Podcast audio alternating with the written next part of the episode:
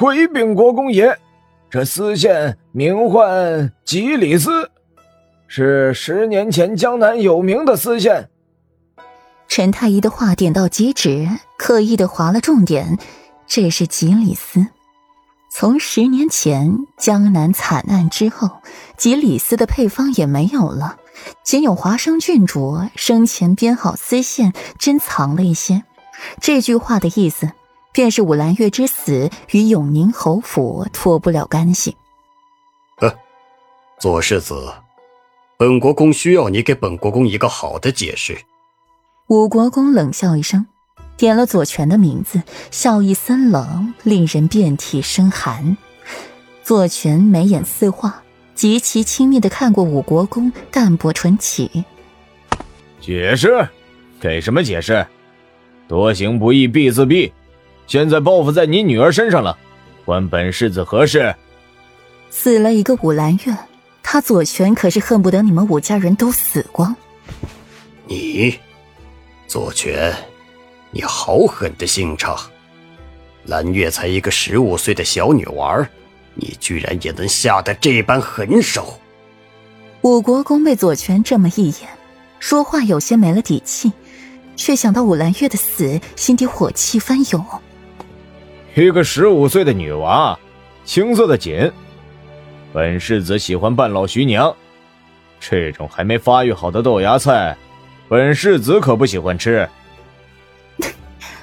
左长安没忍住，一不小心笑出声来。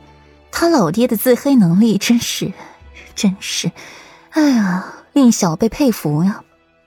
顾阮也抽了抽唇角，挨近了裴玉，在他耳边低语：“夫君，为妻准备收回那番话，不是厚颜无耻。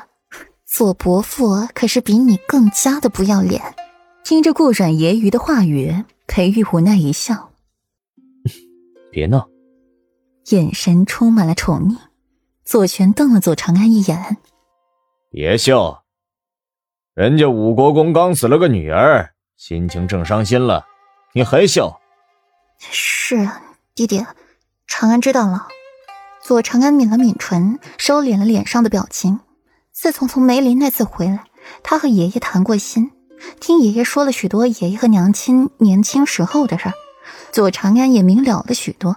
这些日子也愈发的和左权亲近了一些。先憋一会儿，回了家慢慢笑。左权看到在家闺女憋笑辛苦，心疼的不得了，又安慰了她一句：“弟弟，您可真是嚣张呢。”你，左权，稚子无辜，我女儿都已经死的这么惨了，你，你还想让她九泉之下就不得安宁吗？武国公憋红了一张脸，完全没想到左权会这般的泼皮无赖，着实令人恼恨，还欺辱他的爱女。哎，世子妃，你的手绢怎么烂了？沈央和沈宁站在一起，从看到顾阮时便一直注意着顾阮，见他手绢烂了，又联想到陈太医手里的丝线，一个想法快速的出现在了沈央脑海里。众人听到这话，纷纷去看顾阮，手绢烂了，偏陈太医那里又有丝线，很难不将这两者联系到一起去。沈宁皱了皱眉，不解的看向顾阮，左长安也朝顾阮看去。手绢，他记得顾阮说，这手绢上的白玉牡丹花是用吉里丝绣的，左菲菲当初给顾阮的天妆礼便是吉里丝。完了，武国公是不会善罢甘休的。听到沈央这话，顾阮面色一惊，连将手绢藏回了衣袖，凤眸出现了几分焦躁不安，磕磕绊绊的回答：“啊，可能，可能是刚才不小心滑到了。”“哦，是吗？真是巧。